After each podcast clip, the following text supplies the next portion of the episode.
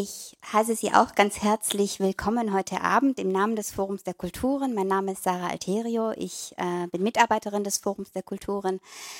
Und ähm, es wurde schon einiges über unsere Reihe gesagt, äh, unsere Diskussionsreihe Einwanderungsland Deutschland, die im Rahmen unserer Arbeit äh, stattfindet. Es ist ein Diskussionsforum, zu dem wir äh, vier bis dreimal im Jahr ähm, Experten, Fachleute ähm, aus der Wissenschaft, aus der Forschung einladen, um mit uns Themen ähm, aus den Bereichen Migration, Interkultur, ähm, kulturell vielfältige Gesellschaft ähm, zu besprechen und vorzustellen.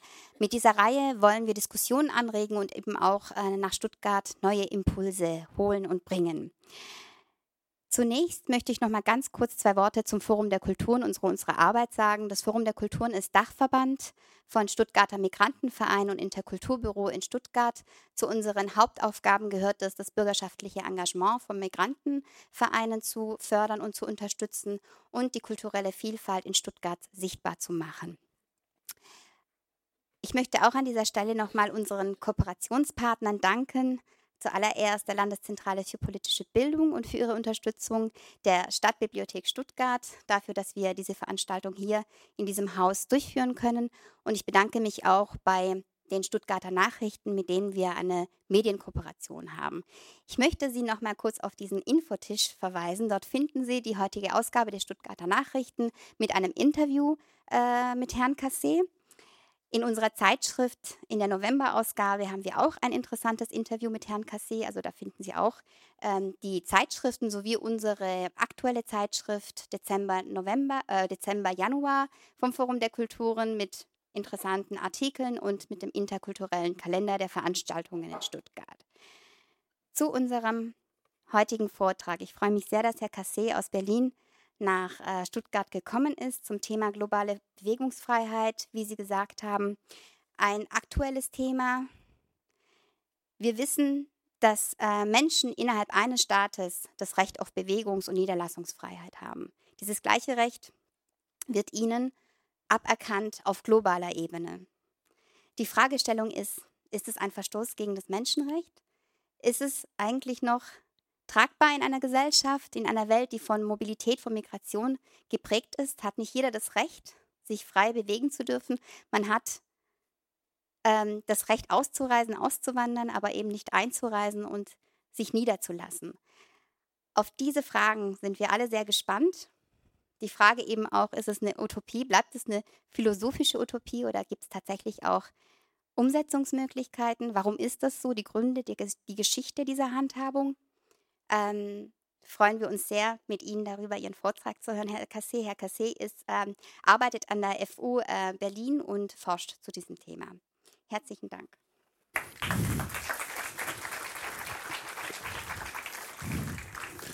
Ja, dann ganz herzlichen Dank äh, an Frau Alterio, an das äh, Forum der Kulturen, die Stadtbibliothek für die freundliche Einladung, hier mit Ihnen über die Frage zu diskutieren, wie eine gerechte oder moralisch gerechtfertigte Migrationspolitik aussehen könnte und ob wir nicht eigentlich guten Grund dazu hätten, ein moralisches Recht auf globale Bewegungs- und Niederlassungsfreiheit zu anerkennen. Äh, in meinem Input-Referat äh, in den nächsten rund 45 Minuten äh, werde ich Folgendes tun. Ich möchte zuerst ganz kurz ein paar einleitende Worte dazu verlieren, wie in der breiteren Öffentlichkeit normalerweise über Einwanderungspolitik gesprochen wird und welche stillschweigenden ethischen Annahmen da eigentlich immer im Hintergrund mitschwingen. Anschließend werde ich dann ein zentrales philosophisches Argument für ein Recht auf globale Bewegungsfreiheit skizzieren. Das hat Frau Alterio eigentlich äh, bei äh, ihrem Intro schon ganz schön angedeutet. Das Argument sagt einfach, ja, wir haben ein Recht auf innerstaatliche Bewegungs- und Niederlassungsfreiheit. Und dieselben Gründe, die für dieses Recht sprechen, würden doch eigentlich auch für ein Recht auf globale Bewegungsfreiheit sprechen.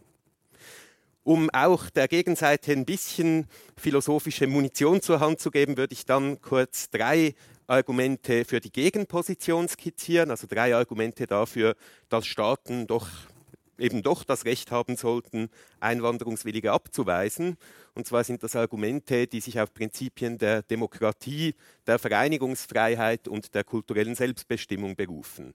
Ich werde Ihnen aber auch versuchen darzulegen, weshalb ich glaube, dass diese Argumente so alle nicht funktionieren. Gegen Schluss möchte ich dann äh, Sie dazu einladen, gemeinsam ein kleines Gedankenexperiment durchzuführen, bei dem es darum geht, sich zu überlegen, wie eigentlich eine Migrationspolitik aussehen würde, die aus unparteiischer Perspektive akzeptabel ist. Also ein, aus einer Perspektive, die nicht von vornherein sagt, die Interessen der Bürgerinnen und Bürger sind wichtiger als die Interessen von Einwanderungswilligen. Und ganz am Schluss, äh, das haben Sie auch schon so ein bisschen angedeutet, würde ich dann auf die Frage eingehen, ja, ist das eine bloße Utopie oder ist es doch so etwas wie eine realistische Utopie, die globale Bewegungsfreiheit?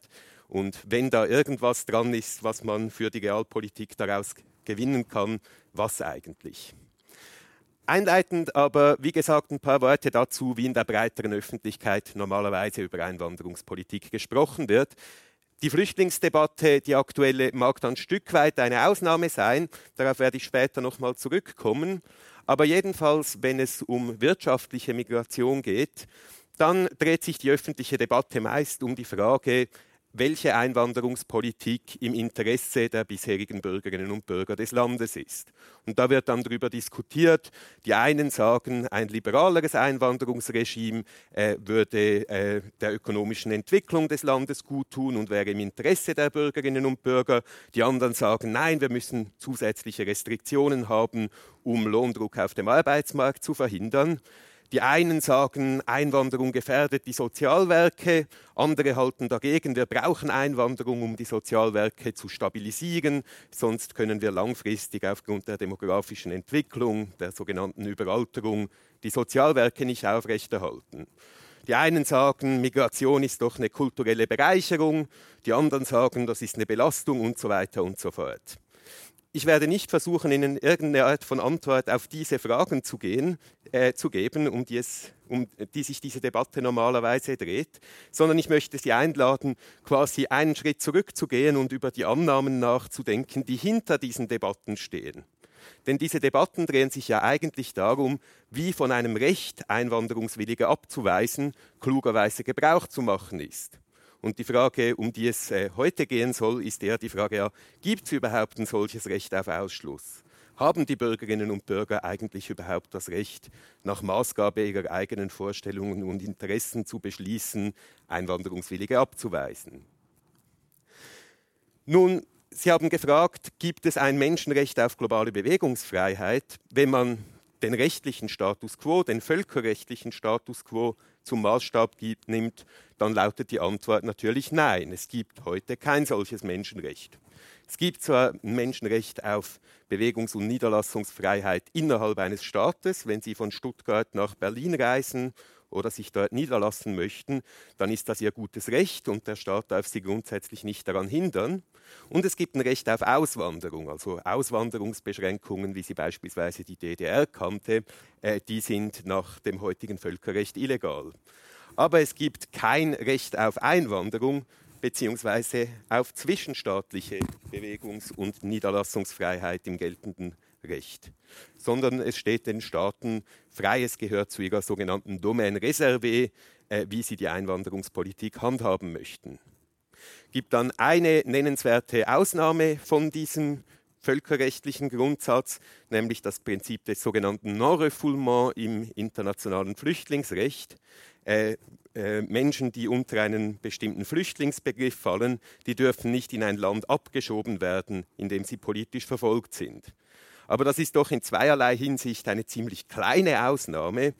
Erstens sind natürlich nicht alle Menschen, die aus existenziellen Bedrohungen ihr Herkunftsland verlassen, politische Flüchtlinge im Sinn des internationalen Rechts. Und zum anderen haben auch die, die politische Flüchtlinge in diesem Sinn sind, kein Recht, in ein sicheres Land der eigenen äh, Wahl einzuwandern. Sie haben ein Recht, nicht abgeschoben zu werden, wenn sie es auf sicheren Boden geschafft haben, aber sie haben kein Recht, in ein Land, äh, in das sie gerne einwandern möchten, beliebig einzuwandern. Und für alle anderen, mehr oder weniger freiwillig migrierenden Menschen, gilt im völkerrechtlichen Status quo grundsätzlich, dass sie überhaupt kein Recht haben, eingelassen zu werden. Könnte also sagen, das vorherrschende Paradigma, das behandelt Einwanderungsbegehren etwa wie Heiratsanträge. Die Idee ist, Einwanderungswillige können darlegen, dass sie eine gute Partie wäre, aber es gibt keinerlei Pflicht, so einem Antrag stattzugeben. Und ähm, äh, äh, es gibt auch keine starke Pflicht, irgendwie unparteiisch abzuwägen zwischen den Interessen der Beteiligten. Also wenn jemand einen Heiratsantrag bekommt, darf er oder sie im eigenen Interesse entscheiden, nehme ich den an oder nicht und muss nicht irgendwie unparteiisch die Interessen der Person, die da heiratswillig ist, äh, berücksichtigen. Und das, würde ich sagen, ist etwa das heute vorherrschende Paradigma in der Migrationspolitik und äh, wie gesagt aus völkerrechtlicher Sicht legal. Die Frage, um die es mir dann als Philosoph natürlich geht, ist, lässt sich dieser rechtliche Status quo und dieses Paradigma eigentlich mit guten Gründen rechtfertigen? Und da möchte ich doch versuchen, so ein bisschen Zweifel zu säen. Weshalb sollten wir ein Recht auf globale Bewegungsfreiheit akzeptieren? Ansatzpunkt, wie gesagt, wir anerkennen doch schon ein Recht, sich innerhalb eines Landes frei zu bewegen. Wenn Sie von Berlin nach äh, Stuttgart oder Stuttgart nach Berlin ziehen wollen, müssen Sie nicht darlegen, dass Sie in Ihrem Herkunftsland irgendwie politisch verfolgt sind. Kommt auch niemand auf die Idee zu sagen, ja, man würde viel besser die Migrationsursachen hier in Stuttgart bekämpfen, als sie in Berlin einzulassen, sondern die Idee ist einfach, es ist Ihr gutes Recht, selbst darüber zu bestimmen, wo Sie Ihr Leben verbringen möchten. Und ich glaube, dass das aus gutem Grund so ist. Das wird, glaube ich, schnell deutlich, wenn man sich mal eine Situation vorstellt, in der diese innerstaatliche Bewegungsfreiheit radikal eingeschränkt ist. Also können uns eine Person vorstellen, die wird unter Zwangsandrohung davon abgehalten, das Dorf zu verlassen, in dem sie geboren wurde. Und man kann sich dann fragen, ja, was wäre da das Problem? Und ich würde sagen, es wäre ein dreifaches Problem. Erstens würden diese Beschränkungen der Bewegungsfreiheit zahlreiche andere Freiheiten tangieren. Person könnte nicht an einer Demonstration in einer nahegelegenen Stadt teilnehmen, was ihre Versammlungsfreiheit einschränkt. Person wäre ziemlich radikal eingeschränkt in ihrer Wahl möglicher intimer Partnerinnen und Partner, was so einen Aspekt der Vereinigungsfreiheit einschränkt. Person könnte keinen Beruf ergreifen, den es in ihrem Dorf nicht gibt und so weiter. Also der erste Punkt, Bewegungsfreiheit, äh, ermöglicht äh, die Wahrnehmung anderer Freiheitsrechte und ist deshalb wichtig für die individuelle Selbstbestimmung. Zweiter Punkt, die Bewegungsfreiheit äh, ermöglicht Zugang zu ökonomischen Ressourcen. Sich an einen anderen Ort zu bewegen, an, die, an, dem die wirtschaftlichen Aussichten vielversprechender sind, ist eine uralte Strategie, um die eigene ökonomische Situation zu verbessern. Und wenn wir nochmals an dieses Dolph-Agest-Szenario denken, dann wäre diese Person natürlich radikal eingeschränkt in ihren Möglichkeiten, was sie tun kann, wenn sie beispielsweise ihren Job verliert. Könnte nicht mehr ins Nachbarsdorf gehen und dort äh, nach Arbeit suchen. Und drittens würde ich dann sagen, möglicherweise würde diese Person auch schlicht die Möglichkeit vermissen, for a change an einen anderen Ort zu gehen. Deshalb würde ich sagen, die Bewegungsfreiheit ist nicht nur ein Mittel zum Zweck, ist nicht nur wichtig, um andere Aspekte der Selbstbestimmung zu befördern, sondern sie ist auch selbst ein intrinsisch wertvoller eigener Bestandteil der individuellen Selbstbestimmung. Also zusammenfassend, Bewegungsfreiheit ermöglicht die Wahrnehmung anderer Freiheiten, sie ermöglicht Zugang zu ökonomischen Ressourcen und sie ist selbst eine wichtige Dimension äh, der Selbstbestimmung. Wenn das stimmt, dann scheinen genau dieselben Überlegungen auf internationaler Ebene zuzutreffen. Beschränkungen der internationalen Bewegungsfreiheit beschränken unsere Versammlungsfreiheit. Wir können nicht an einer internationalen Demonstration in New York teilnehmen, ohne darum bitten zu müssen, äh, da eingelassen zu werden. Wir können nicht eine Wohngemeinschaft mit einer Nigerianerin gründen, ohne dass jemand von uns einen Staat um Erlaubnis bitten muss und so weiter. Zweitens ist es natürlich offensichtlich so, dass äh, der Zugang vieler Menschen zu ökonomischen Ressourcen massiv eingeschränkt wird äh, zur, äh, durch Einschränkungen der globalen Bewegungsfreiheit. Und drittens würde ich sagen, ja, eine Welt ohne Einwanderungsbeschränkungen wäre auch einfach deshalb äh, eine freiere Welt, weil eben die Bewegungsfreiheit selbst einen intrinsisch wichtigen Bestandteil der individuellen Selbstbestimmung betrifft. Sollte ich vielleicht noch kurz sagen, dieses Argument ist natürlich in der philosophischen Debatte, wie alle anderen Argumente, die ich gleich noch kurz andeuten werde, nicht unbestritten. Ein Einwand, der wird von David Miller vor allem vertreten in dieser Debatte, ist zu sagen, naja, Bewegungsfreiheit mag ein wichtiges Recht sein, aber eigentlich ist das doch nur ein Recht auf eine angemessene Auswahl an Optionen in wichtigen Lebensbereichen um über unser eigenes Leben bestimmen zu können, reicht es doch, wenn wir so eine gewisse Auswahl möglicher intimer Partner, eine gewisse Auswahl möglicher Jobs und so weiter haben. Und wer in seinem Herkunftsland bereits äh, genügend Optionen habe, der äh, müsse kein Recht auf globale Bewegungsfreiheit haben, um in seiner Selbstbestimmung zu, geschützt zu sein. Ich glaube allerdings, dass diesem Einwand ein ziemlich seltsames Verständnis von Freiheitsrechten zugrunde liegt. Und das kann man sich vielleicht vor Augen führen, wenn man sich vorstellt, der Staat sagt, Sie dürfen keine Beziehungen mehr mit Personen führen, deren Name mit A bis M beginnt. Oder Sie dürfen sich in Süddeutschland frei bewegen, aber der Norden ist tabu. Im Süden haben Sie genügend andere Optionen. Ich vermute mal, Sie wären empört. Und ich glaube, Sie wären zu Recht empört, weil die Idee von Freiheitsrechten eben nicht eine Idee von genügend Auslauf ist oder genügend Optionen, sondern die Idee, dass wir über bestimmte Aspekte unserer Lebensführung selbst bestimmen äh, können sollten, und zwar unabhängig davon, wie viele andere Optionen wir auch noch hätten. Damit will ich jetzt nicht sagen, dass das Recht auf Bewegungsfreiheit ein absolutes Recht ist. Das ist auch bei der innerstaatlichen Bewegungsfreiheit nicht so. Also wenn es irgendwo zu einer Naturkatastrophe kommt, darf der Staat sagen, diese Zufahrtsstraße wird eine Weile lang für den Privatverkehr gesperrt, weil wir Rettungsarbeiten durchführen müssen. Wenn man an Situationen wie Seuchen denkt, dann ist es vielleicht legitim, sogar noch so ein bisschen stärker einzuschränken. Aber die Idee ist natürlich, der Staat darf nicht beliebig in diese Freiheiten eingreifen, sondern er darf nur dann Einschränkungen vornehmen, wenn tatsächlich ein Konflikt mit anderen wichtigen Rechten vorliegt. Diese Einschränkungen müssen verhältnismäßig sein, also man darf nicht von vornherein sagen, niemand verlässt mehr sein Herkunftsdorf, es könnte irgendwo eine Naturkatastrophe geben. Und äh, die ganze Abwägung, die dahinter steht, die muss irgendwie aus einer unparteiischen Perspektive akzeptabel sein. Also Sie können nicht als Staat sagen, ich schränke Ihre Bewegungsfreiheit ein, weil die Interessen irgendwelcher anderer Leute einfach per se wichtiger sind. Und deshalb glaube ich, dass so dieses Paradigma, auch wenn es kein absolutes Recht auf Bewegungsfreiheit gibt, doch eine sehr starke Abkehr wäre von diesem Heiratsantragsparadigma, wie ich es eingangs beschrieben habe. Ich werde darauf vielleicht gegen Ende noch kurz zurückkommen. Jetzt aber kurz zu einer Reihe von Gegenargumenten. Also wie könnte man jetzt doch die Ansicht verteidigen, doch Staaten sollten ein Recht haben, Einwanderungswillige auszuschließen, und zwar nicht nur in solchen Situationen von Rechtskonflikten, in solchen Extremfällen, sondern einfach allgemein. Erster, eigentlich ziemlich naheliegender Einwand, unsere Einwanderungsgesetze, die wurden doch demokratisch beschlossen. Das ist, glaube ich, so in der politischen Debatte ein ziemlich häufiges Argument. Dazu allerdings zwei Einwände. Erstens würde ich sagen, ja, Demokratie ist ganz allgemein kein Freipass, individuelle Freiheitsrechte zu beschneiden.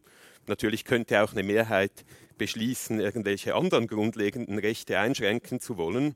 Und wir würden dann sagen, ja, da hat der Demos eben ungerecht entschieden. Wir würden nicht sagen, dann gibt es die Menschenrechte nicht mehr. Das ist, glaube ich, gerade im Schweizer Kontext, aus dem ich komme, leider eine Erkenntnis, die noch nicht überall durchgedrungen ist, dass Menschenrechte eigentlich irgendwie über der Demokratie stehen. Aber naja. Ähm, zweite, aber eigentlich noch grundlegendere Punkt ist äh, ein Punkt, den vor allem Arash Abizadeh äh, in der philosophischen Debatte stark gemacht hat. Und was Abizadeh sagt, ist ja, aber schaut mal, Demokratie heißt doch normalerweise, dass die Zwangsunterworfenen ein Recht auf Mitbestimmung haben. Und die Idee scheint zu sein, wenn wir inländischen Gesetzesbrechern mit Strafe drohen, dann sagen wir, hör mal, du hattest ein Mitbestimmungsrecht, wir haben gemeinsam diese Regeln festgelegt, du kannst dich dafür engagieren, die Regeln zu ändern, aber vorläufig musst du dich dran halten. Diese Art von Argument steht gegenüber den Menschen, die sich in Abschiebungsgefängnissen befinden, offensichtlich nicht zur Verfügung. Der ganze Punkt der Migrationspolitik ist ja, dass eine Gruppe von Menschen mit Zwang etwas gegen eine andere Gruppe von Menschen durchsetzt. Und diese eine Gruppe von Menschen, die über den Zwang entscheidet, die mag zwar intern demokratisch entscheiden, aber in so einem starken Sinne demokratisch, dass alle Zwangsunterworfenen Mitbestimmungsrecht hätten, ist Migrationspolitik heute nicht. Und ich glaube, das zeigt, dass eben ein viel stärkeres Argument nötig wäre, um so ein Recht auf Ausschluss zu verteidigen, nämlich ein Argument dafür, dass die Einwanderungspolitik unter der einseitigen Kontrolle einer bestimmten Gruppe von Menschen stehen sollte, nämlich unter der einseitigen Kontrolle der bisherigen Bürgerinnen und Bürger des jeweiligen Landes. Ein solches Argument formuliert dann äh, Christopher Heath Wellman, der sagt, Staaten sind wie Clubs. Und äh, genau wie ein Golfclub das Recht hat zu beschließen, dass er keine neuen Mitglieder aufnehmen möchte, hat eben auch ein Staat das Recht zu beschließen, keine neuen Mitglieder aufzunehmen. Und wichtig bei diesem Argument kommt gar nicht darauf an, ob die, die da kommen möchten, kulturell besonders fremd sind oder so. Die bisherigen Mitglieder haben ganz einfach deshalb ein Recht, äh, neue Mitglieder abzuweisen, weil das ihr Club ist. Vereinigungsfreiheit. Vielleicht auch hier kurz zwei Einwände. Der erste Einwand gegen dieses Argument, der fragt mal, ja, denken wir dieses Bild mal zu Ende. Was, wie würde die Welt eigentlich aussehen, wenn Staaten tatsächlich wie Clubs wären? Und ich glaube, da merkt man schnell, dass viel mehr folgen würde, als nur, dass Staaten ein Recht auf Ausschluss gegenüber Einwanderungswilligen haben. Beispielsweise haben private Vereine das Recht, bisherige Mitglieder wieder rauszuschmeißen oft weil sie die Regeln verletzt haben, aber grundsätzlich kann man mehr oder weniger beliebige Gründe vorsehen, weshalb mit, bisherige Mitglieder eines privaten Vereins ihre Mitgliedschaft verlieren. Und natürlich haben private Vereine auch keine Pflicht, äh, die Nachkommen bisheriger Mitglieder aufzunehmen. Also ein Golfclub, der äh, sich weigert, die Nachkommen bisheriger Mitglieder aufzunehmen, vielleicht würden wir den unsympathisch finden, aber wir würden sagen, ja, Vereinigungsfreiheit, das müssen wir akzeptieren. Und das heißt, wenn Staaten tatsächlich wie Clubs wären, dann würde daraus nicht nur folgen, dass sie die Einwanderung beschränken dürfen, sondern auch, dass sie bisherige Bürgerinnen und Bürger ausbürgern oder äh, abschieben dürften und dass sie den Nachkommen bisheriger Bürgerinnen und Bürger die Aufnahme verweigern dürfen. Also es zeigt so, dass A, dieses Argument ziemlich viel radikalere Konsequenzen hat, als äh, gemeinhin angenommen wird. Und zum anderen, glaube ich, deutet es auch schon darauf hin, ja, Staaten und Clubs, die unterliegen wohl nicht den gleichen Regeln. Und ich glaube, das ist auch leicht zu erklären, denn private Vereine sind ja dazu da, dass wir unsere speziellen Projekte verfolgen dürfen. Und da ist es wichtig, auch die Möglichkeit zu haben, darüber zu bestimmen, mit wem man diese speziellen Projekte verfolgt. Denn sonst ist das irgendwann nicht mehr das eigene Projekt. Der Staat hingegen, würde ich sagen, ist dazu da, einen gerechten Rahmen zu schaffen, in dem die Menschen ganz unterschiedliche Vorstellungen darüber verfolgen dürfen, wie ein gutes Leben aussieht. Die Idee jedenfalls liberaler Staaten ist also nicht quasi ein spezifisches Projekt, eine Vorstellung vom guten Leben durchzusetzen, sondern irgendwie einen Rahmen zu bieten, in dem Leute ganz unterschiedliche Vorstellungen eines guten Lebens verfolgen dürfen. Und das scheint mir dafür zu sprechen, dass das mit den Ausschlussrechten nicht ganz dasselbe ist. Vielleicht noch letzter Punkt zu diesem Argument. Staaten ein Recht auf Ausschluss zu gewähren, bedeutet natürlich auch, das habe ich vorher schon angedeutet, die Vereinigungsfreiheit mit Blick auf diverse private Vereinigungsformen erheblich einzuschränken. Das ist uns oft gar nicht so bewusst, weil Einwanderungsbeschränkungen so selbstverständlich sind. Aber natürlich, die Einwanderungsbeschränkungen äh, nehmen uns das Recht, nach Maßgabe unseres eigenen Willens zu entscheiden, mit wem wir einen Fußballclub gründen wollen, mit wem wir eine Wohngemeinschaft gründen wollen und so weiter und so fort. Denn Staaten sind ja gewissermaßen Container-Assoziationen, in denen ganz viele private Vereinigungen drin sind. Und dem Staat ein kollektives Recht auf Ausschluss zu geben, heißt immer, die private Vereinigungsfreiheit empfindlich einzuschränken. Dann bleibt noch eine, ein Argument einer dritten Art übrig, auf das ich ganz kurz eingehen möchte. Und zwar ein Argument, das jetzt im Gegensatz zu diesem Vereinigungsfreiheitsargument auf kulturelle Unterschiede äh, Bezug nimmt. Die Idee hier, der Planet ist nicht von abstrakten Individuen besiedelt, sondern ganz wesentlich von kulturellen Gemeinschaften, die einen gemeinsamen Way of Life verfolgen und die, so die Idee dieses Arguments, das etwa Michael Walton und David Miller vertreten, die ein Recht haben, als Gemeinschaften darüber zu entscheiden, wie ihre kulturelle Zukunft aussehen soll. Und die Idee ist dann einfach zu sagen, ja, Einwanderung verändert die Kultur eines Landes.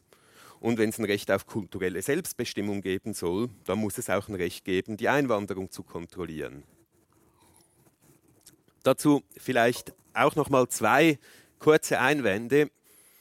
Die eine Frage, die man sich mal stellen kann, ist, hat nationale Identität eigentlich wirklich noch diese tiefgreifende Bedeutung und diese sehr viel größere Bedeutung als alle anderen Formen von Identität? Also was hat eigentlich ein atheistischer Berliner Punk mit einer oberbayerischen strenggläubigen Katholikin gemeinsam?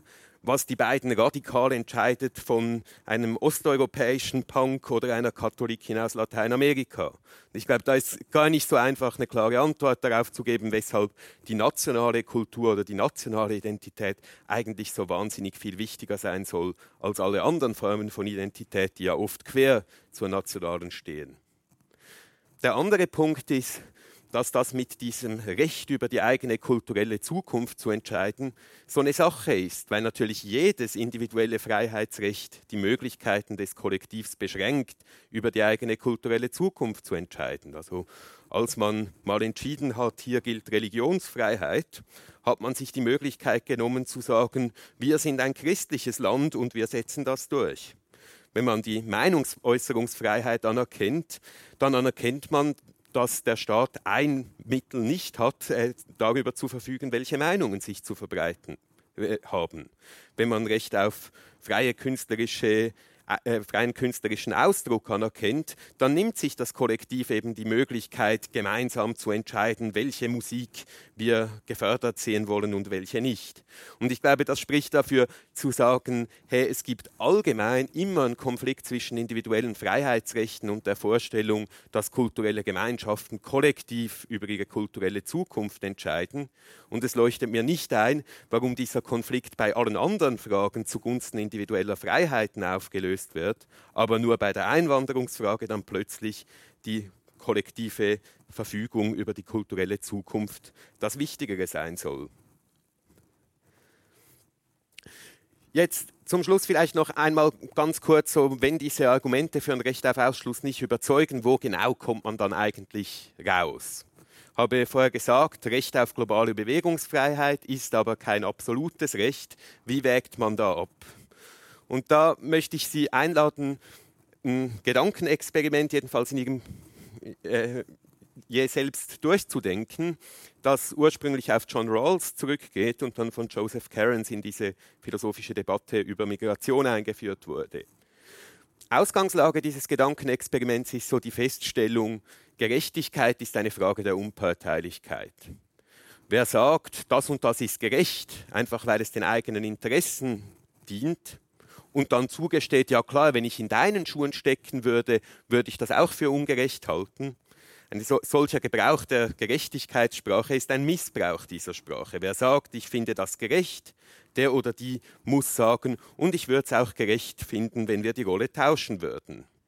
Und das wird jetzt illustriert äh, in diesem Gedankenexperiment, das sagt, ja, stellen wir uns vor, wir wüssten noch nicht, wo auf der Welt wir geboren sind und welchen Plan, äh, Lebensplan wir verfolgen, welche Vorstellung von einem Leben, äh, guten Leben wir verfolgen und so weiter.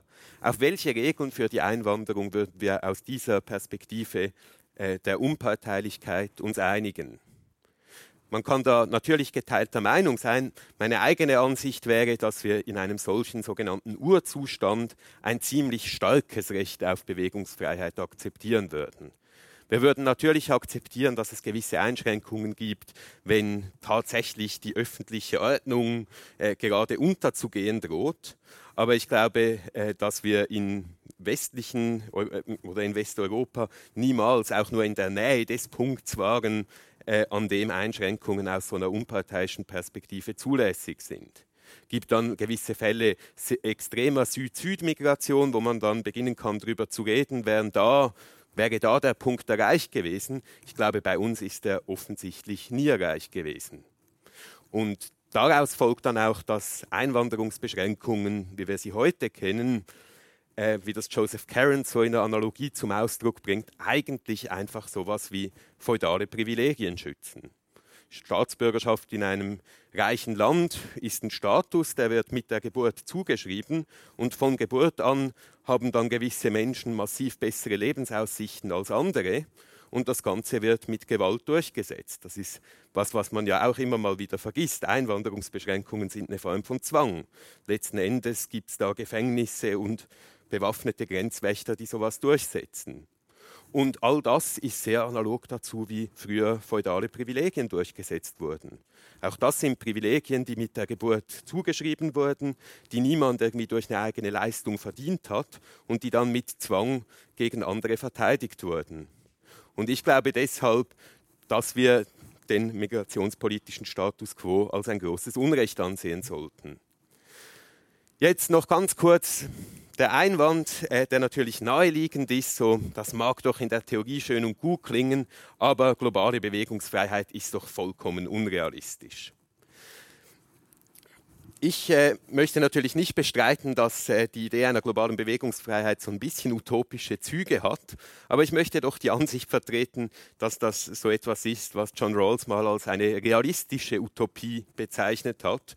Eine realistische Utopie wäre etwas, was zwar ein bisschen weg ist vom Status quo, aber doch noch handlungsanleitend sein kann. Und das heißt, erstens muss langfristig möglich sein, das Ideal zu realisieren. Und zweitens, es muss auch kurzfristig irgendwas daraus folgen, was sollten wir denn nun tun. Ich möchte jetzt äh, zum Schluss, und ich befürchte, ich werde wahrscheinlich schon so ein bisschen überzogen haben, ähm, äh, noch ganz kurz diese langfristige und die kurzfristige Perspektive je in den Blick nehmen.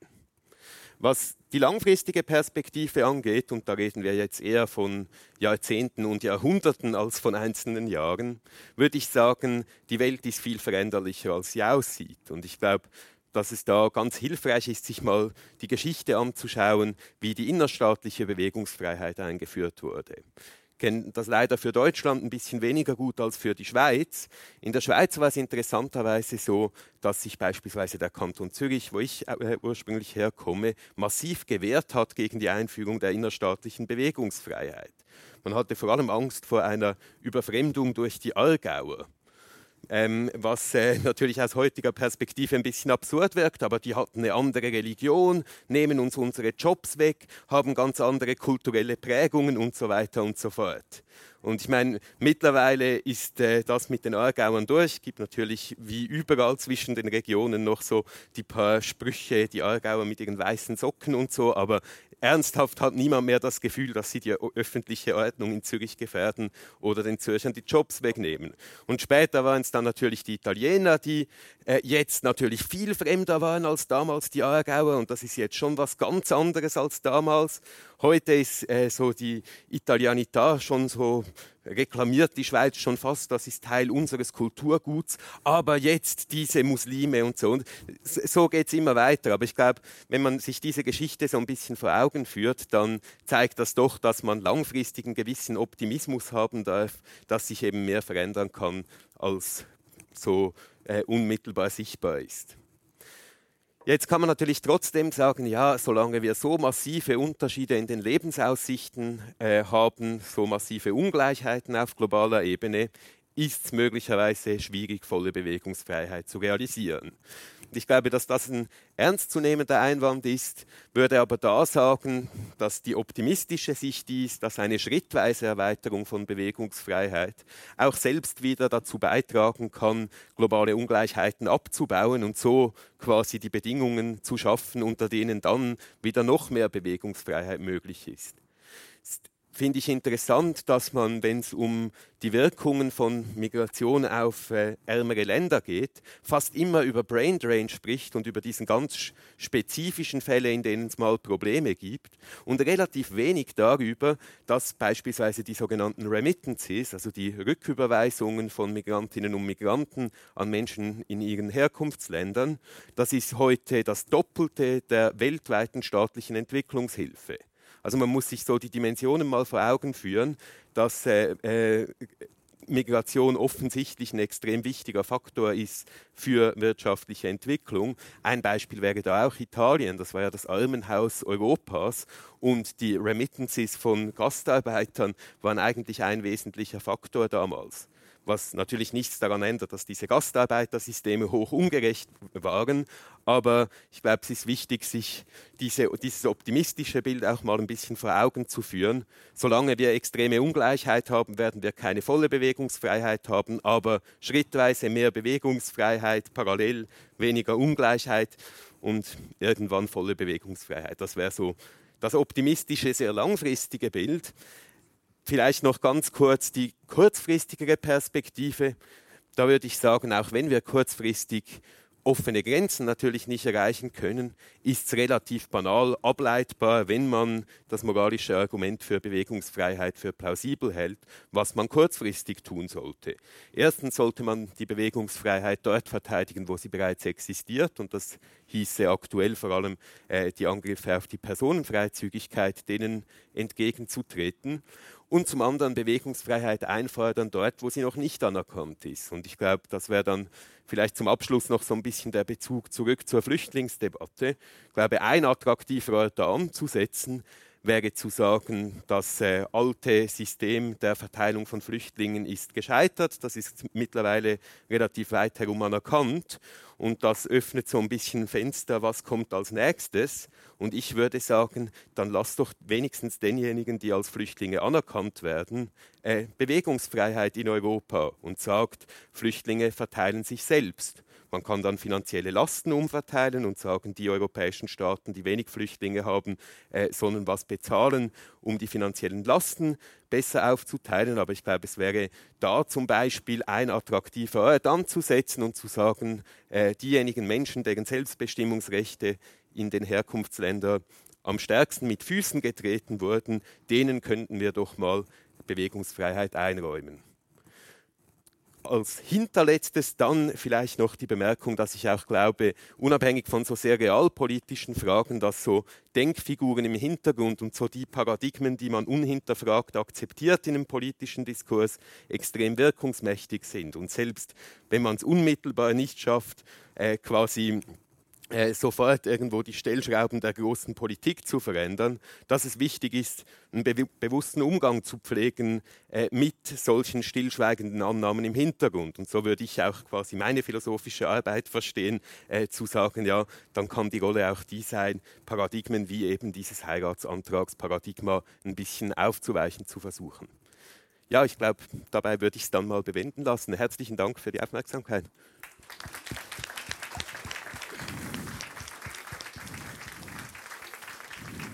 So, herzlichen Dank, Herr Kassé, für Ihren sehr interessanten Vortrag. Ich würde nun gerne die Diskussion eröffnen und Fragen zu lassen. Vorab habe ich aber äh, eingangs was vergessen zu fragen, und zwar meine Kollegin hat Bilder gemacht, die wir gerne über Facebook äh, veröffentlichen würden. Also wenn jemand was dagegen hat, dann kann er sich gerne an meine Kollegin hier vorne wenden. So. Ja, Gary Pavkovic, äh komme ursprünglich aus einem anderen Land und kann mich in Rollenwechsel einfühlen, was es bedeutet, dass man nicht das Land frei wählen kann, in dem man leben will, was man mit dem deutschen Pass sich schwer vorstellen kann. Meine Frage ist folgende. Wenn Deutschland sagen würde, es gibt ein Niederlassungsrecht für alle, die hier leben wollen, mhm. und wir haben als Wohlfahrtsstaat und Verfassungsdemokratie Anspruchsrechte, die mit dem Niederlassungsrecht verbunden sind. Das Recht mhm. auf Gesundheitsversorgung, soziale Grundsicherung, Mindestlohn etc. Mhm. Also das ist das Argument jetzt, mhm. äh, diese sozialen Anspruchsrechte funktionieren auf den Ausgleich von Geben und Nehmen. Ich zahle mhm. die Krankenversicherung und will nicht das eins zu eins zurückzuhaben, sondern es ist ein Solidarvertrag. Mhm. Rente, Grundversorgung. Ich zahle meine Steuern, dass Kindergarten, Schulen gebaut werden, obwohl ich vielleicht keine Kinder habe. Und dieses Ausgleich von Geben und Nehmen innerhalb mhm. eines definierten Kollektivs funktioniert, dass dieser Ausgleich von Geben und Nehmen generationenübergreifend funktioniert. Und jetzt weitergedacht. Deutschland mhm. sagt Niederlassungsrecht für alle. Ist das möglich, auch in der Konsequenz dann andere Anspruchsrechte erstmal einzuschränken? Eine gute und, wie ich finde, eine sehr schwierige Frage. Ich, meine, ich, also ich finde sie sozusagen realpolitisch eine einfache Frage, weil wir faktisch im Moment eine Situation haben, in der Migrantinnen und Migranten typischerweise, jedenfalls in der Schweiz ist so, ich kenne die Zahlen für Deutschland nicht genau, faktisch mehr einzahlen, als sie daraus an Leistungen bekommen. Dann ist das offensichtlich kein Argument für Einschränkungen. Haben wir aber natürlich aktuell keine offenen Grenzen. Jetzt kann man sich fragen, ja, was wäre wenn? Und ich glaube, dort gibt es quasi zwei zwei Parameter, die man beachten muss. Oder? Die eine Frage ist, an welchem Punkt wären, äh, an welchem Punkt wären Einschränkungen der Bewegungsfreiheit zulässig? Quer dazu gibt es die Frage, welche Arten von Leistungen darf man davon abhängig machen, dass die Leute zuerst etwas einbezahlt haben. Also ist ja zum Beispiel in Rentensystemen äh, oft so, dass nur diejenigen Anrecht auf Leistungen haben, äh, die bereits was einbezahlt haben. Und die Frage ist jetzt, wie man diese zwei Parameter irgendwie gegeneinander verschiebt. Ich bin ehrlich so quasi auch intern in so einem gewissen inneren Konflikt bei dieser Frage, weil ich zwar einerseits ein großer Freund bin von bedingungslosen sozialstaatlichen Leistungen, ich andererseits aber das Argument der Art, wir üben Zwang die, gegen dich aus, weil wenn wir keinen Zwang gegen dich ausüben würden, würden wir uns in der Pflicht sehen, dir etwas zu geben. Und weil wir dir nichts geben wollen, üben wir dann lieber Zwang aus. Habe ich so ein bisschen die Tendenz zu denken, ein Stück weit, ja, dann lieber auf den Zwang verzichten und gewisse Leistungen zurücknehmen, als quasi den Leuten zu sagen, weil wir so nett sind, zum einen, wir müssten dir alles Mögliche geben, wenn wir dich reinlassen, dürfen wir jetzt Zwang gegen dich ausüben, weil wir wollen dir das nicht geben. Also ich, aber ich äh, gestehe völlig zu, dass das quasi jetzt keine Antwort ist, die die klar sagt, äh, wie man das äh, mathematisch akkurat in beide Richtungen berechnen würde. Ich finde es eine schwierige Frage. Ich finde sozusagen die erste Aufgabe wäre, das überhaupt mal ernsthaft als einen Konflikt anzusehen. Und ich glaube, oft ist es ja so, dass man dann relativ selbstverständlich sagt, ja, halt mal, wir haben diese staatlichen Leistungen, äh, ihr da draußen habt keinen Anspruch auf diese staatlichen Leistungen, also dürfen wir euch draußen halten. Und ich glaube, man müsste schon den Anspruch auf Bewegungsfreiheit mal stark genug machen und dann abwägen. Aber wahrscheinlich eine unbefriedigende Antwort auf eine sehr schwierige Frage.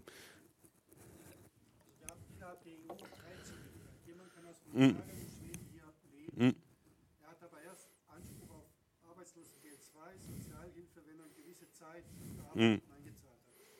Genau, und die Frage ist, und die Frage ist, wer, ist das schon ein Gerechtigkeitsproblem oder ist es okay? Und wenn es okay ist, könnten wir dasselbe nicht auch mit Nicht-EU-Staaten machen? Genau, das wäre. Hm.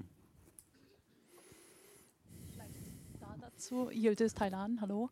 Ähm, ich habe selber drei Jahre lang in Irland gelebt, in Dublin. Und ähm, man hat mir nicht sofort die Möglichkeit, also ich musste einen Arbeitsvertrag vorweisen, dass ich dann überhaupt dann äh, gesagt bekommen habe, okay, du darfst dann hier leben. Und äh, mein Arbeitgeber IBM, die haben mir natürlich äh, viel geholfen. Als ich dann dort ausgeschieden bin, hieß es dann so, okay, ähm, Sie können wieder nach Deutschland zurück und haben aber die Möglichkeit tatsächlich auch Arbeitslosengeld zu empfangen, obwohl ich dort meine Sozialleistungen in Irland dann bezahlt habe. Also hm. sprich, ähm, ja, es ist heutzutage klar, ähm, EU-Freizügigkeit ist möglich. Ähm, wenn ich schon das Wort habe, ähm, es ging um diese Utopie, inwieweit dann es realistisch ist, dass man dann wirklich überall auf der Welt leben kann. Mhm. Nachdem ich dann das gemacht habe, ähm, könnte ich mir tatsächlich auch vorstellen, überall in der Welt, ach, vielleicht stehe ich auf, ähm, überall in der Welt ähm, irgendwie ähm, zu leben. Und äh, wichtig ist, was für, weil Sie ja gemeint haben, dieses Heiratsparadigma, dann so, was biete ich diesem Land? Ähm, und warum sollen die mir jetzt äh, eine Arbeitsgenehmigung geben? Dabei erstmal Geld, finanziell sozusagen, dass ich dann finanziell unabhängig bin. Das muss man ja, wenn man in die USA einreisen möchte, irgendwie dann auch irgendwie vorweisen, wenn man dann auswandern möchte. Und zweitens natürlich auch die Bildung. Mhm. Wenn die dann fehlt ähm, und ich dann halt, äh, sagen wir mal, so ein unique, äh, ja, irgendwie so, so ein Merkmal dann habe oder beziehungsweise äh, eine Arbeit machen kann, die ein Amerikaner nicht machen kann, dann wird man da eingestellt. Dann ist jetzt die Frage, diese dieses, ist es realistisch, Utopie? Ähm, ja, wenn du gut gebildet bist und Geld hast, dann kannst du überall auf der Welt leben. Das ist so. Ich meine, im Status quo ist so, dass äh, es gibt so einen interessanten Index von Handley Partners, wo sie äh, quasi äh, verschiedene Pässe auflisten, von in wie viele Staaten kannst du ohne Visum einreichen. Wenn ich als Schweizer stehe da irgendwo sehr weit oben und äh, wenn man dann den nigerianischen Pass hat oder so, dann beginnt es extrem schwierig zu werden. Ich meine, die andere Frage ist, ist das legitim? Also hat man da nicht ein Problem, dass man einfach diesen Status mit der Geburt verteilt und dann sagt, weil du im falschen Land geboren bist, hast du keine besonders gute Ausbildung bekommen und weil du keine gute Ausbildung bekommen hast, kannst du auch nicht wieder in ein anderes Land einreisen. Aber es ist natürlich eine Schwierigkeit von wie überwinden. Und ich glaube, die Migrationspolitik, also die Schwierigkeit, sowas zu erreichen, ist ganz ähnlich wie die Schwierigkeit, die es in der Schweiz gab, das Frauenstimmrecht einzuführen weil dort nur die Männer haben Stimmrecht. Wie kriegt man die Männer dazu, freiwillig ihr Privileg abzugeben? Und ich finde es ganz ähnlich in der Migrationspolitik. Nur die bisherigen Bürgerinnen und Bürger haben Mitbestimmungsrecht. Wie kriegt man die dazu, freiwillig auf Privilegien zu verzichten?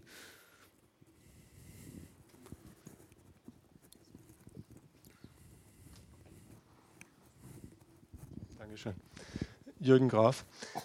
Auf einer individuellen Argumentationsebene ist mir das sehr geläufig. Wo ich noch ein bisschen Verständnisprobleme habe, ist das auf eine staatliche Ebene insgesamt zu übertragen, auch so ein bisschen unter der Begrifflichkeit Staatsressort. Ich mache jetzt mal ein Extrembeispiel. Ein paar Schweizer tun sich zusammen, wandern nach Liechtenstein ein und übernehmen sozusagen Liechtenstein. Das Beispiel könnten wir jetzt auch mit Baden-Württemberg und der Schweiz mhm. machen. Wohnt dem nicht insgesamt dann so ein bisschen eine Tendenz inne, letztendlich zu sehr großen Staat, staatlichen Einheiten zu kommen und, und verschwimmen dann überhaupt äh, die Vorstellungen von Staaten? Hm. Eine interessante Frage. In Liechtenstein müsste man sowieso mal übernehmen, weil die ein Demokratieproblem haben, aber das ist äh, am Rande erwähnt, könnte man mal eine humanitäre Intervention und so. Aber sonst, also ich, ich, ich würde sagen, es hängt ein bisschen davon ab, ob sowas ähm, quasi als politisches Projekt passiert. Ich meine, das gab es ja, glaube ich, zum Beispiel in Estland, dass man damals in der Sowjetunion sehr bewusst gesagt hat, wir wollen da eine russischstämmige Mehrheitsbevölkerung ansiedeln und das verbunden war mit einer Unterdrückung der vorher dort ansässigen Bevölkerung. Und ich würde so sagen, solche Fälle fallen wahrscheinlich unter diese Ausnahmeklausel ist kein absolutes Recht. Also wenn es quasi ein bewusstes politisches Projekt ist, die Mehrheit zu übernehmen, um dort eine ansässige Bevölkerung zu unterdrücken. Wenn das hingegen aus individuellen Entscheidungen ohne bewusstes politisches Projekt passiert und die Rechte der bisherigen Bevölkerung ähm, äh, gewahrt bleiben, dann hätte ich persönlich kein so großes Problem damit. Ich glaube sowieso, dass beispielsweise Süddeutschland und die Deutschschweiz kulturell eh schon mehr gemeinsam haben als die Deutschschweiz und der französischsprachige Teil der Schweiz und so. Und ich, ich, sehe deshalb nicht so quasi diese Idee von, man muss um jeden Preis die kulturellen Gegebenheiten so halten, wie sie jetzt sind. Also meine eigene Meinung wäre ja, hängt davon ab, ob das ein bewusstes Projekt zur Unterdrückung ist oder halt so eine Entwicklung, wie sie immer mal wieder passieren, dass sich Mehrheiten verschieden so. Aber Ihre Antwort wäre auch interessant. Also ich will eigentlich jetzt gar nicht so ein Ping-Pong, wo ich dann immer so viel rede.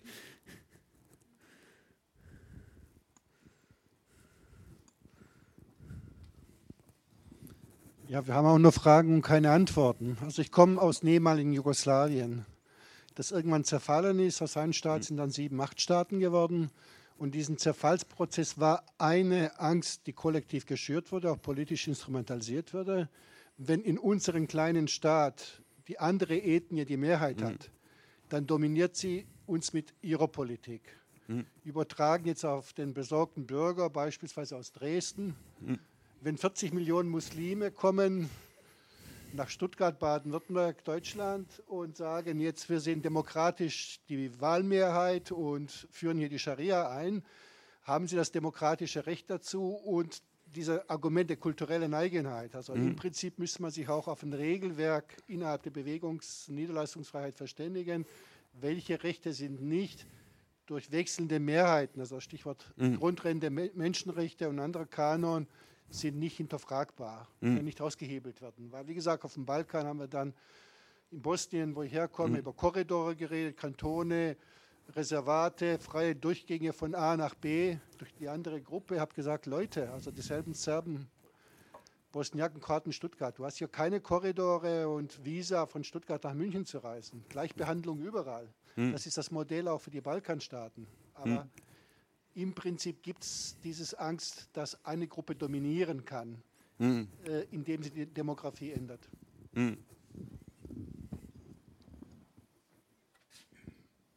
Ja, also ich, ich, ich, genau, ich, genau, genau. Das ist, äh, also ich finde es ein interessanter Punkt und ist sicher viel schwieriger noch an Orten, die so eine Konfliktvergangenheit haben, als jetzt in unseren Regionen irgendwie zu sagen, ja, dann verändert sich halt die kulturelle Mehrheit. Ähm, Wäre so eine äh, Bewegungsfreiheit nicht trotzdem auch nur für privilegierte Menschen ähm, überhaupt umsetzbar? Mhm.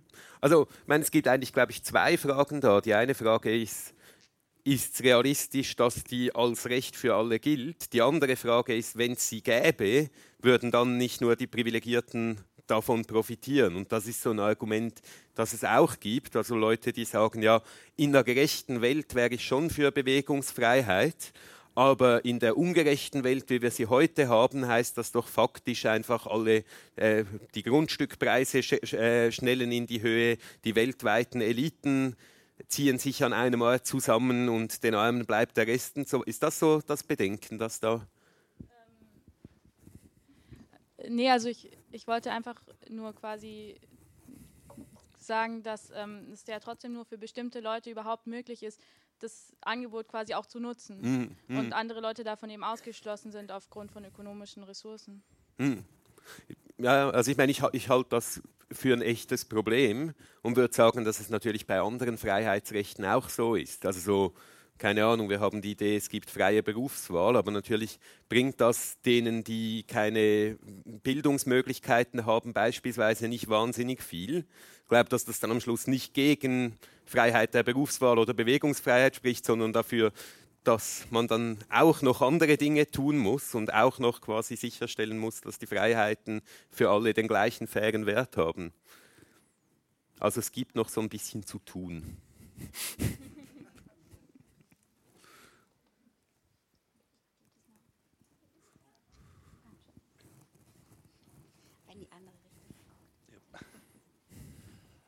Ja, ich denke in diesen Tagen öfter mal an die Geschichte vor Karl dem Großen, glaube ich, war es, die Völkerwanderungszeit.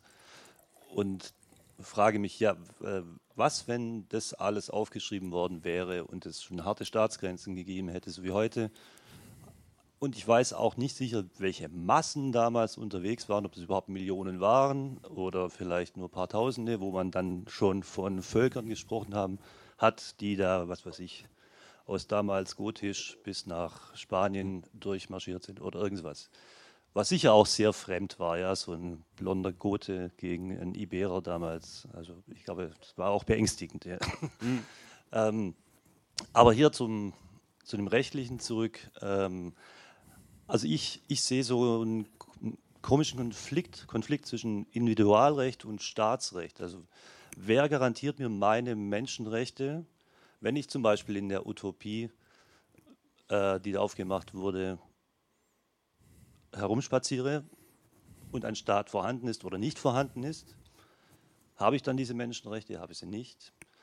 Ähm, oder auch ich als Bürger, jetzt hier, ähm, mir kam es vorher kurz ökonomisch vor, ähm, kann man berechnen, was ich für einen Staat wert bin, ob ich jetzt im Staat geboren bin oder in den Staat rein will.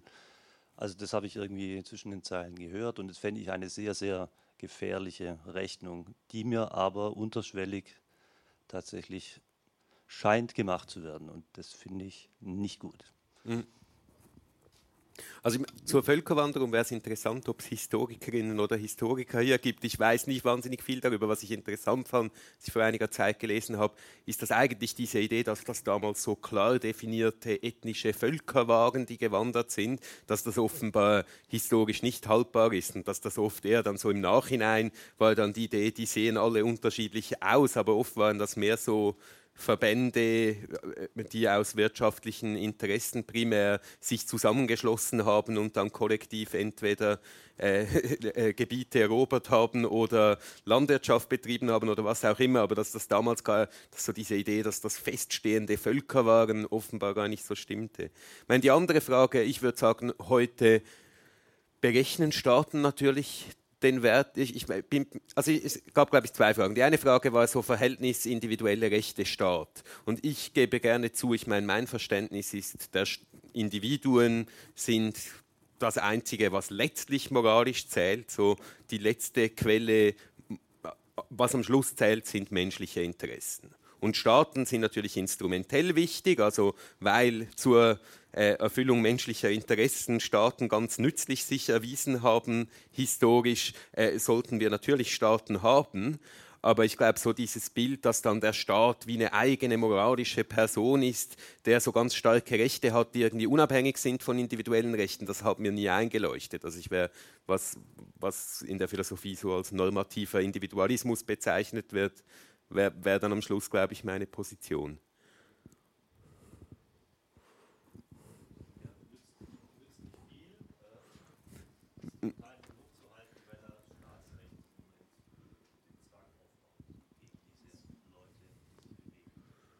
Das stimmt. Ich meine, was es allenfalls nützt, ist, versuchen Leute davon zu überzeugen, dass das eben ein Unrecht ist. Also ich glaube so quasi klar, man hat so wie, um mal eine, also ich meine, ich würde natürlich nie heutige Situation mit Sklaverei vergleichen, aber bei Sklaverei hätte man damals Leute ge gehabt, die gesagt hätten, ja nee, aber das ist eine Frage des Eigentumsrechts. Und dann, ja, was will man da sagen? Nein, geht um Menschen keine Eigentumsrechte, oder? Aber ich glaube, klar, das wird heute in anderen Kategorien verhandelt.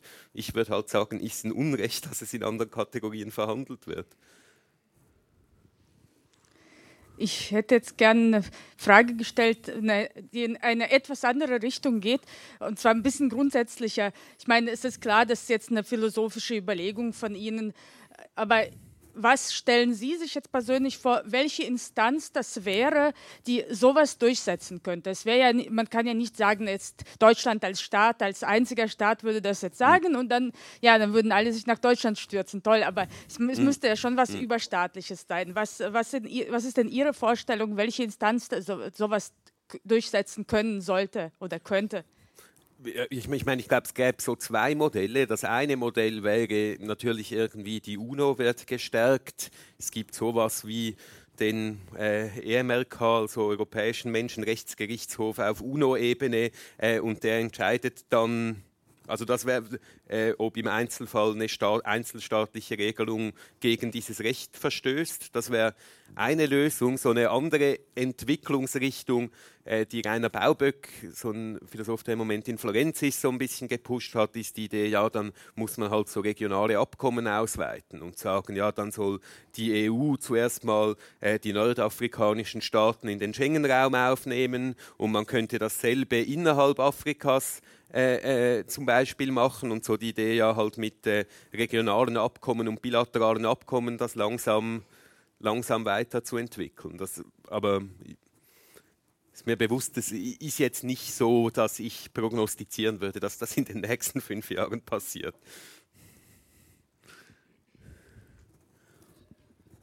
Also äh, die Sache mit der Bewegungsfreiheit, die haben wir ja im Moment zurzeit äh, geregelt. Grenzen sind offen, jeder Flüchtling kann kommen. Äh, äh ja, äh, von weit her. Frage, äh, ist es den Leuten überhaupt möglich, so zu kommen? Denn es kommen ja manche arme Leute. Frage, wie sind die hergekommen? Äh, und ähm, also diese Offenheit, die ist ja wohl ein Versuch. Mhm. und äh, wird wohl auch vermutlich ja, in gewisser Weise scheitern. Äh, äh, man merkt ja schon nicht die Gedanken, wir müssen die Grenzen, wir müssen äh, die Bewegungsfreiheit einschränken, nicht? zum Beispiel zu den, äh, gegenüber den Menschen, die aus dem Balkan kommen. Hm. Denn äh, wir, können, wir können das nicht verkraften, was zu uns kommt. Nicht? Also äh, äh irgendwo las ich nicht, dass also die vielen Menschen, die aus Bulgarien kommen, mit null Voraussetzung hier sofort in die sozialen Systeme einwandern. Nicht? Und irgendwann ist das soziale System, das gewachsen ist im Laufe der Zeit, das mühselig die eigenen Armen trägt, dass das gar nicht mehr in der Lage ist, nicht? Äh, äh, diese, diese, diese Bewegung äh, na, äh, zu dulden, wo eben der Arme wie immer zu den Reichen kommen. Also früher wanderte man nach Amerika aus, da war Platz. Die Germanen sind durch Europa gewandert, da war Platz. Ja, aber wir haben andere Gesellschaften, ja, und äh, der Platz ist klein geworden. Also ich meine, ob damals Platz war, da würden wahrscheinlich jetzt äh, nordamerikanische Ureinwohner möglicherweise auch noch ihre Zweifel haben und so. Das wurde ja zuerst mal erobert, bevor man eingewandert ist, was heute glücklicherweise nicht mehr so ist. Ich meine, die, also ich finde, ich möchte überhaupt nicht verharmlosen, dass es schwierig ist, äh, Menschen äh, zu integrieren. Ich würde sagen, es werden auch Fehler gemacht, beispielsweise in der Schweiz Arbeitsverbot. Beklagt man sich immer, dass die Leute nicht arbeiten, aber man verbietet es ihnen. Aber natürlich, Leute, die aus Kriegsgebieten kommen, in den Arbeitsmarkt zu integrieren, ist schwierig. Da sind Traumatisierte drunter und so weiter das kostet dann an irgendeinem Punkt was, klar. Und dann ist die Frage, können wir das verkraften? Und ich würde dieses Können so ein bisschen in Frage stellen, weil wir können sehr viel. Wir könnten auch entscheiden, dann leben wir damit, äh, dass wir 5% weniger haben, oder? Also die Frage ist letztlich, also ich glaube, im Hintergrund dieser Debatte steht oft so die Überzeugung, wir haben ein Anrecht auf Besitzstandwahrung. Wenn da Flüchtlinge kommen, äh, die unseren Besitzstandwahrung in Frage stellen, dann wenden wir im Zweifel Gewalt gegen verzweifelte Menschen aus, bevor wir akzeptieren, dann kostet es uns irgendwie äh, 5% unserer Steuereinnahmen. Und da würde ich dann sagen, natürlich können wir. Die Frage ist, sind wir bereit? Und die andere Frage ist, tun wir Unrecht, wenn wir nicht dazu bereit sind? Aber ich, ich, würde auch sagen, ich meine, natürlich die Flüchtlingsfrage ist, denke ich, auch noch mal ein bisschen anders gelagert als die globale Bewegungsfreiheit allgemein, weil bei Kriegsflüchtlingen, das, ich habe selbst in Zürich so ein bisschen gearbeitet äh, in dem Bereich, da gibt es viele Leute, die sind schwer traumatisiert aus Kriegsregionen und da die Erwartung zu haben, dass alle von denen sofort produktiv im Arbeitsmarkt tätig sind, sollte man auch nicht naiv sein, sondern sagen, klar, da gibt es irgendwie einen gewissen Prozentsatz von Leuten, die so schwer traumatisiert sind, dass das erstmal was kostet, Therapien anzubieten und so weiter. Ich würde einfach sagen, wir sind moralisch dazu verpflichtet, diese Kosten zu übernehmen. Als Marktbürger haben wir im Prinzip schon eine Bewegungsfreiheit. Beim Stuttgarter Weihnachtsmarkt jetzt haben wir viele Schweizer und Chinesen und theoretisch könnte auch der Syrer hierher kommen und sein Geld loslassen und shoppen in Stuttgart, Urlaub machen im Schwarzwald und umgekehrt. Mhm. Die Frage ist, wann wird jemand in ein anderes Land kommt, Staatsbürger, hat mhm. einen Anspruch auf Clubkarte, um dazuzugehören? Mhm. Also in früheren Jahrhunderten nie, weil. Dazugehörigkeit wurde über Herkunft definiert. Dann wurde das irgendwann auf 15 Jahre, auf 8 Jahre reduziert. Also ist die Frage bei der globalen Niederlassungsfreiheit, mhm. ob man da auch realistische Phasen sagt, einreisen darfst du, aber äh, dein Lebensunterhalt muss das mal selber tragen und ab einem gewissen Punkt hast du dieselben Anspruchsrechte und das Zugehörigkeitsrecht, Staatsbürger zu sein. Oder ist man mhm. Staatsbürger, indem man jetzt direkt von Kabul kommt, zur Meldestelle geht, sich anmeldet in Stuttgart-Zuffenhausen und sagt so, jetzt bin ich deutscher Staatsbürger mit ganzem Anspruchsrecht. Das ist so dieses Dilemma, mhm. mit dem wir Angst haben, was wir schaffen. Weil ich glaube, der Herr kein, hätte keine Angst, dass zu viele Chinesen und Schweizer zum Weihnachtsmarkt kommen, hier Geld lassen, sondern wenn es mhm. um Verteilung der sozialen Gemeinschaftsgüter geht, ist die Angst, wir kommen zu kurz, wenn äh, der Kuchen wird nicht größer, mhm äh, ob wir ihn mit zehn Leuten oder mit tausend Leuten verteilen. Ich glaube auch, ich glaube, das ist das Bild, das die Menschen im Kopf haben. Und ich glaube eben, ich meine, Flucht ist spezieller Fall. Sonst ist natürlich so, ja, natürlich wird der Kuchen größer, weil die Leute auch mitbacken und so. Aber, aber, es ist, aber ich glaube, das ist so ein allgemeines Problem in politischen Debatten, dass so ja, genau, wenn man sie mitbacken lässt. Und dann ist die Frage, ab wann darf wer ans Backpulver und so. Ich meine, als so aus demokratietheoretischer Perspektive würde ich sagen, es ist extrem problematisch, so wie in der Schweiz eine große Zahl von Menschen, zum Teil sogar zweiten Generation zu haben, die keine Mitbestimmungsrechte haben. Einfach weil, eben wie ich vorher gesagt habe, ja, wenn Demokratie heißt, die Zwangsunterworfenen entscheiden, dann zu sagen, ja, aber deine Eltern sind immigriert und deshalb äh, bist du nicht Staatsbürger, das geht so nicht. Meine, man kann dann darüber reden, ist es okay, wenn die Leute vier Jahre warten müssen oder so. Da wäre ich jetzt auch pragmatisch genug zu sagen, okay, dann machen wir vier Jahre warten. Aber ich glaube, so die Idee, dass Leute nie die Staatsbürgerschaft bekommen, ist so aus demokratischer Sicht einfach unhaltbar. Ähm, ich finde die Idee sehr schön und ich habe auch alle ihre Pro-Punkte, also voll und ganz nachvollziehen können. Nur ich habe irgendwie einen Kontrapunkt im Kopf, auf, der, auf den jetzt noch nicht so richtig eingegangen wurde. Äh, hinter mir ist es vorhin schon gefallen, dass ja auch Menschen auf der Welt gibt, die dem Ganzen nicht nachgehen können, einfach weil sie nicht die Möglichkeiten haben, jetzt sich einen Flug zu, äh, einen mhm. Flug zu leisten oder so. Ähm, bestünde nicht die Gefahr, wenn man das Konzept tatsächlich umsetzt, sei es jetzt auch über Jahre oder über Jahrzehnte, dass sich dennoch die Menschen, die die Möglichkeit haben, immer weiter in die Gebiete verlagern würde, die tatsächlich wohlhabender sind. Weil selbst wenn das so passiert, wie Sie sagen, dass man insgesamt versucht, die Schere zwischen Arm und Reich ein mhm. Stück weit zu schließen, aber dennoch wird es ja nie vorkommen, das wäre ja wirklich ähm, eine Utopie, dass die ganze Welt gleich wohlhabend wäre. Das heißt, wenn man davon ausgeht, dass sich das zwar annähert, aber dennoch Gebiete auf der Welt reicher sind als andere, was mhm. ist dann mit den Menschen, die in den ärmeren Gebieten zurückbleiben. Also die jetzt nicht Arzt sind oder nicht mhm. Lehrer sind oder Ingenieur sind, ist nicht diese, diese Schaffung von Grenzen auch irgendwo ein Schutz der Menschen, die dann als einfache Handwerker zurückbleiben und nicht mehr die Möglichkeit haben, vor Ort zum Arzt zu gehen, weil der Arzt jetzt plötzlich die Möglichkeit hatte, nach Europa zu fliegen und sich dort irgendwie eine Stelle gesucht hat, bei der er plötzlich das Dreifache verdient? Hm. Eine berechtigte Frage. Also ich, ich glaube, ich, so, ich, ich, persönlich würde, glaube ich, sowohl die empirische als auch die ethische Prämisse in Frage stellen. Die empirische Prämisse, also ist ja einfach eine Frage, muss man anschauen, führt Bewegungsfreiheit dazu, dass es denjenigen in den ärmeren Regionen, die dort bleiben, am Schluss eher besser geht oder eher schlechter geht. Und das, das ist letztlich eine empirische Frage. Ich glaube, was man sieht, ist in den größeren Räumen, die es gibt, wo Bewegungsfreiheit herrscht, also, und zwar schon lange genug, dass die Effekte voll durch sind äh, sieht man, dass das eher dazu führt, dass die Wohlstandsgefälle abnehmen. Und zwar, weil es halt immer diese indirekten Effekte hat. Der Arzt zieht weg, aber der Arzt hat noch einen Bruder, äh, der im Herkunftsland geblieben ist und er bezahlt dem eine Ausbildung und der macht eine Bäckerei drauf und kann dann äh, einem, äh, äh, und, und so weiter und irgendwo am Ende der Kette macht ein anderer wieder eine Ausbildung als Arzt. Und diese Ketten laufen oft relativ komplex ab und sind nicht so nicht so einfach sichtbar, aber ich glaube einfach, dass empirisch man sieht, die Ungleichheiten nehmen ab, wenn man Bewegungsfreiheit hat.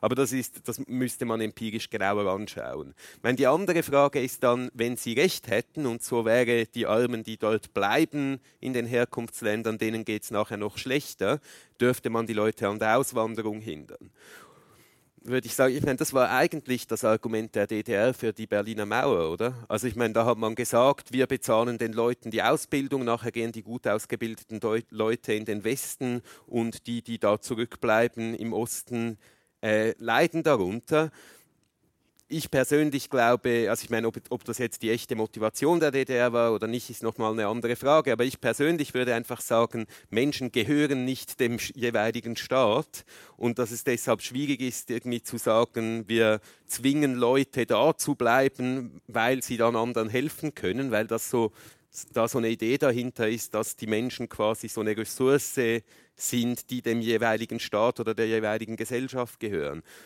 Aber also ich finde, es ist eine berechtigte und schwierige Frage. Und ich persönlich würde sagen, selbst dann Auswanderung zu beschränken, wäre schwierig.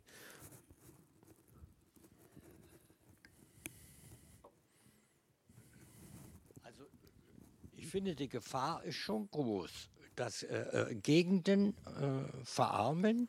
Also wir haben ja Bewegungsfreiheit in Deutschland und äh, erleben, dass also in diesen Mecklenburg-Vorkommen Pommern, ja, die jungen Leute auswandern, auch die Mittelaltersklassen äh, zurückbleiben, tun die Alten.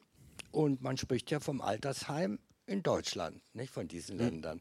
Oder das andere äh, Beispiel, im Stuttgarter Osten soll es äh, eine äh, Gruppe von Griechen geben, die komplett aus einem Dorf kommen, an der mhm. Grenze Mazedoniens. Ja. Zu Hause sitzen die Alten in schwarzer Kleidung für ihren Häusern. Und wenn äh, große Ferien sind, dann geht das komplette äh, Dorf nach Hause, ist mit den Alten zusammen und dann beginnt die Schulzeit, komplette Dorf ist hier. Also die mhm. Gegend dort pff, entleert sich, nicht? Äh, also äh, äh, wenn Sie sagen, ha, das gleicht sich dann aus, wenn alle weggestorben sind, die Häuser leer sind, dann kommt auch niemand zurück. Es sei denn Romantiker wie in Frankreich, die dann in ausgestorbenen Dörfern die alten Häuser äh, übernehmen, ausbauen und da ihre Ferien machen. Das ist die hm. einzige Möglichkeit, dass so ein Gebiet dann sich wieder, äh, wieder erneuert. Nicht? Ja. Also äh, ich meine, zum einen glaube ich, zeigt Ihre Wortmeldung ganz schön, dass so Analogieargumente, wie ich, sie vorher, wie ich es vorher formuliert habe, in beide Richtungen aufgelöst werden können. Ich habe gesagt, wenn man das Recht auf Bewegungsfreiheit innerhalb des Staates akzeptiert, muss man das Globale akzeptieren. Eine Möglichkeit ist dann auch zu sagen, ja, ich lehne beides ab. Und das scheint ja, zumindest so von der Richtung her, das wäre die Alternative, zu sagen, ja gut, äh, diese Dörfer sollen sich nicht entvölkern, wir zwingen die Leute einfach unter Androhung von Polizeigewalt quasi, ihr bleibt jetzt in dem Dorf da ich persönlich finde es dann das kleinere Übel, wenn mal ein Dorf vorübergehend entvölkert ist und dann eben später wieder irgendwie Leute kommen, die wieder dort was anfangen. Meine, man, man, hat ja dann auch noch andere Möglichkeiten. Also es gibt ja dann auch noch die Möglichkeit, irgendwie Strukturpolitik zu machen und sowas. Also ist ja nicht so, dass die einzige Reaktion auf Entvölkerung von Gegenden ist, äh, äh, da Grenzwächter rundherum zu stellen oder eine Mauer zu bauen und zu sagen, so hier jetzt niemand mehr raus. Aber klar, ich meine, ich, ich, ich würde nicht sagen, Bewegungsfreiheit ist immer völlig konfliktfrei. Ich glaube, so im Großen und Ganzen über lange Zeiträume gleicht sich das alles so ein bisschen aus. In kurzen Zeiträumen, klar, kann es Effekte haben, die dann zum Beispiel für Alte, die in einem Dorf zurückbleiben, schwierig sind. Das, da haben Sie sicher recht. Wenn es jetzt keine Fragen mehr gibt, hätte ich noch eine Abschlussfrage. Und zwar, es gab mal eine Zeit, also in der Antike, wo die Philosophen, in der die Philosophen die Politiker waren. Gibt's, meine Frage ist, ist dieser, dieser Diskurs, bleibt der sozusagen auf einer wissenschaftlichen Ebene oder gibt es einen realpolitischen Diskurs? Wird es, also mir ist es nicht bekannt, dass es in Deutschland solche Debatten überhaupt gibt in der Politik, ob das überhaupt hm. angedacht wird. Gibt es in anderen Ländern? Gibt es auf, auf der UNO-Ebene gibt es da irgendwelche Personen, die sich damit auch im weitesten auseinandersetzen oder ist es wirklich was, was in der Wissenschaft und im universitären Bereich ähm, noch bleibt? Ich würde sagen, ich, ich meine, es gibt die wissenschaftliche Auseinandersetzung, es gibt natürlich eher so in aktivistischen Rahmen durchaus Orte, wo sowas aufkommt. Es gibt zum Beispiel die Chalta von Lampedusa, äh, die so von Teilen der Bevölkerung in Lampedusa getragen ist und Flüchtlingsorganisationen, die be globale Bewegungsfreiheit fördert. Politisch, ich kenne zwar Leute, die Politiker sind und sowas gut finden, also ich meine beispielsweise der Fraktionschef der Grünen in der Schweiz, der ist eigentlich im Grunde für globale Bewegungsfreiheit, kann das aber natürlich jetzt auch nicht allzu offensiv in den Vordergrund stellen. Und ich glaube, das ist schon eben, ich meine, das Grundproblem ist, äh, dass es aktuell schwierig ist, äh, Stimmen zu holen mit dieser Position und Politiker typischerweise wiedergewählt werden möchten. Deshalb ist, äh, ist das im Moment jetzt noch nicht so weit gediehen, würde ich sagen. Meine, es, es, gibt dann auch so einzelne Leute, Ökonomen vor allem, äh, die irgendwo in den internationalen Organisationen sitzen, äh, äh, die auch sagen, Bewegungsfreiheit aus etwas anderen Gründen, mehr so aus Überlegungen, ja, genau wie Freihandel effizienzsteigernd ist, ist doch eigentlich freie Zirkulation von Arbeitskräften effizienzsteigernd. Ich glaube, dieses Argument ist dann noch eher bei den Eliten irgendwo angekommen als eher so ein Argument, das auf individuelle Selbstbestimmungsrechte abzielt. Gut, herzlichen Dank. Also wenn es jetzt keine weiteren Fragen gibt, dann würde ich mich nochmal ganz herzlich bei Ihnen bedanken für Ihren Vortrag und für ja, Ihre Dank. Antworten. Vielen Dank. Herzlichen Dank auch.